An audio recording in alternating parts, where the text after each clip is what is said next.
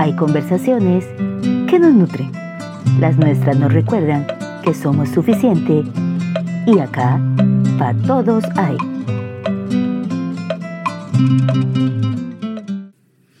Hola, hoy me gustaría empezar con una frase de uno de mis autores favoritos, Haruki Murakami. No podemos simplemente sentarnos y mirar nuestras heridas para siempre. Murakami tiene toda la razón. Me recuerda a Gollum, con su apego enfermizo al anillo de poder. Fue tal que lo consumió en una cueva subterránea por siglos. Estuvo estancado por completo en su ficticia vida. Te cuento. Esta frase me llegó en el momento exacto en que la necesitaba. Me di cuenta que estaba victimosa, como decías en el Te la dejo picando de la semana pasada. Y pensé algo, si me quedo mirando mi herida sin hacer algo al respecto, voy a seguir sangrando. Y una herida sin curar solo empeora. Sabemos que la vida es dura por momentos, que nos deja marcas, lecciones amargas a veces. No estoy diciendo que no se vale dolerse. De hecho, como mencionamos en el capítulo 28 sobre el dolor, es muy valioso que lo transitemos, que procuremos no evitarlo. Todo lo que pasa en la vida podemos gestionarlo. Solo hay que elevar nuestra conciencia acerca de ello.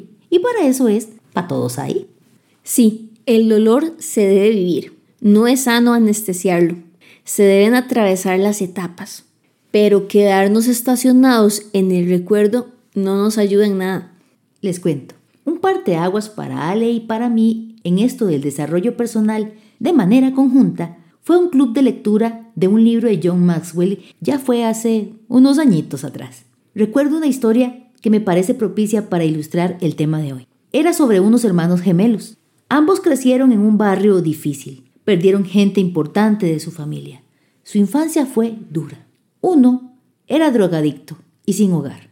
El otro, un hombre exitoso con una familia sólida. Cuando les preguntaron cómo fue que llegaron al lugar en el que estaban, ambos dieron la misma razón. Tuve una infancia difícil, crecí en un barrio muy duro y perdí a familia muy cercana.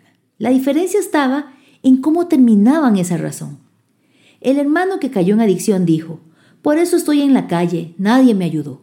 El otro hermano dijo, como el entorno no daba oportunidades, me determiné a salir de ahí y cambiar mi historia.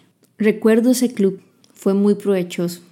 Y esa historia en específico me gustó porque me hizo ver cómo un mismo evento puede tener dos resultados diferentes a partir de decisiones distintas. Me dejó reflexionando en que después de atravesar un evento doloroso, tomarnos un momento para pensar en lo que podemos hacer nos va a llevar a movernos. Pero cuando nos aferramos al victimismo, literalmente no pasa nada. Peor aún, el tiempo pasa. Hagamos algo o no. Por eso esta imagen que ilustramos en la sección Te la dejo picando del episodio anterior me hace tanto sentido. No podemos ser poderosos y victimizarnos al mismo tiempo. Estas dos actitudes se anulan entre sí. Para todo hay etapas y es enriquecedor poder reconocer en cuáles estamos después de atravesar un momento el que salimos dolidos. Porque acá, estimables escuchas, como todos, nosotras hemos enfrentado palo, rechazo, invalidación, abuso, anulación, acoso, manipulación, etc.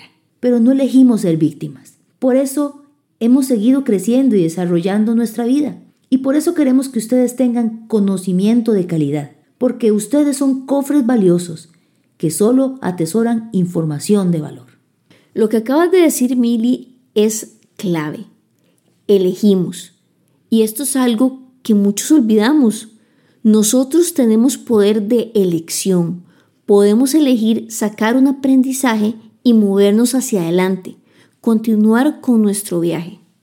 Cuando venimos de pasar por un momento el que salimos dolidos, lo primero que ocupamos hacer es hablarlo con alguien para desahogarnos. Y si no lo tenemos, pues escribámoslo en un diario. Como les conté en un par de episodios anteriores, yo escribo en la agenda cómo me sentí, cómo recuerdo que pasaron las cosas y esto es importante, porque nuestra memoria tiende a versar con el tiempo los acontecimientos. Les voy a dar un ejemplo.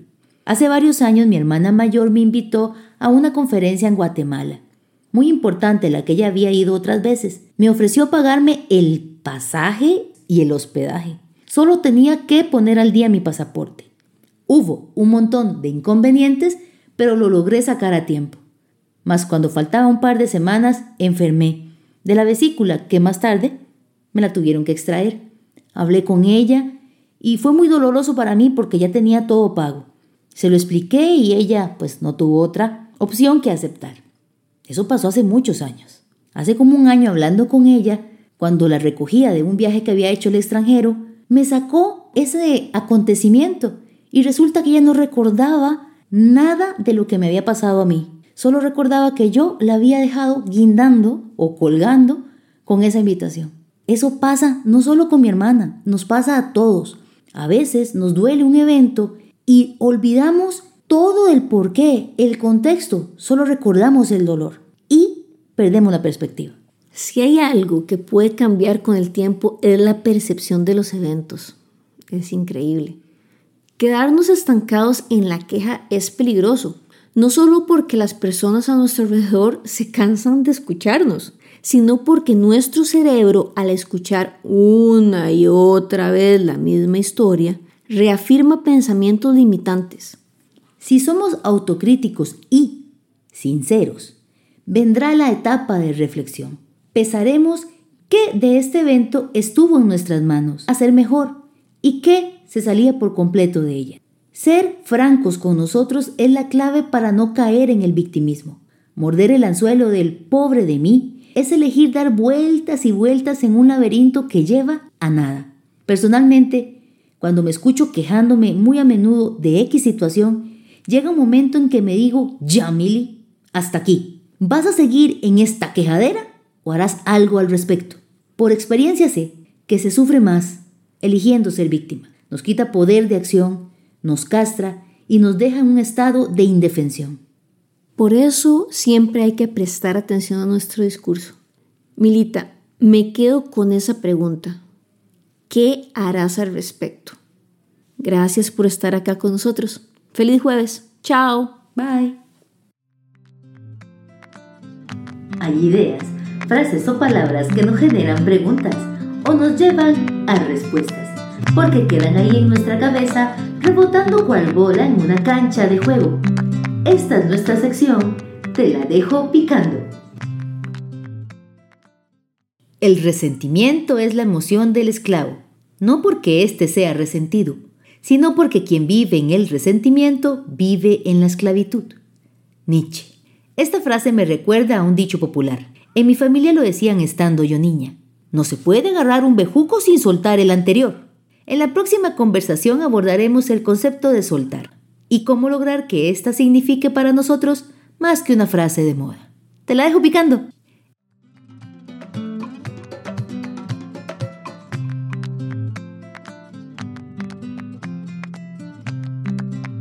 Gracias por acompañarnos.